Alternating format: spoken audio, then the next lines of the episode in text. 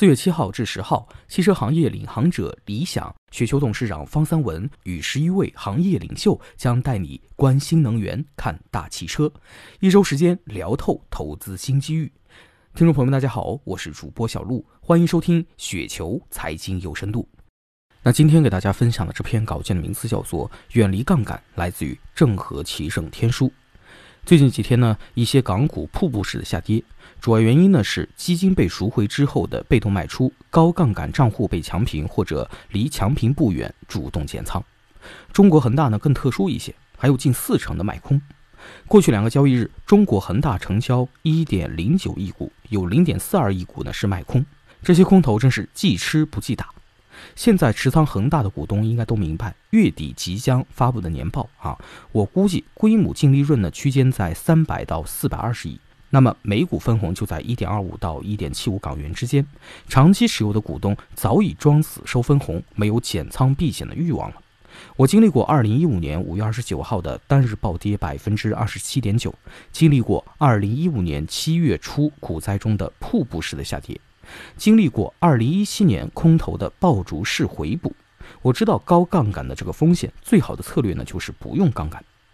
上月底拿到分红之后，我有百分之九十三的中国恒大仓位，其他股票百分之十三，合计百分之一百零六。尽管价格越来越流口水，本月呢我没有再增加融资买股票啊，因为我规定融资额度不能超过下一笔的分红。现在恒大的年报未出，具体分红数字未定，先不动。历史上呢，我用过轮子杠杆。二零一八年之后已经收手，只留一个百分之一的仓位的敢死队，在极端情况下用一下，还要分十批买。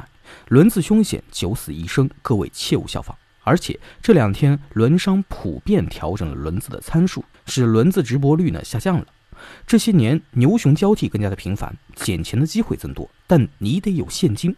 下次牛市，我打算戒掉杠杆，空出百分之五到百分之十的现金仓位，专门用于股灾捡钱，反弹就出。这笔钱不难凑，分红后别急着买股票就行了。大家呢一定要切记，远离杠杆，远离杠杆，远离杠杆。看到呢有恒大股东被强平啊，很难过。卖空的别得意啊，小心二零一七年重演。我确定的告诉你们，恒大现在活得好着呢，全员斗志昂扬的忙工作，暂时没空搭理你们。股票价格下跌无所谓，恒大又不配股，静默期后还有回购的选项。美元债价格下跌无所谓，恒大一月份呢已经发完债，恒大一月份已经发完债了啊，一年之内不用再发。商票贴现率呢一直就高，那跟恒大融资一毛钱关系没有，个别供应商急于变现而已。那以上就是本期节目的全部内容，感谢您的收听。上雪球 APP 和三千五百万投资者在线交流，多空观点尽收眼底，陪你踏上财富滚雪球之路。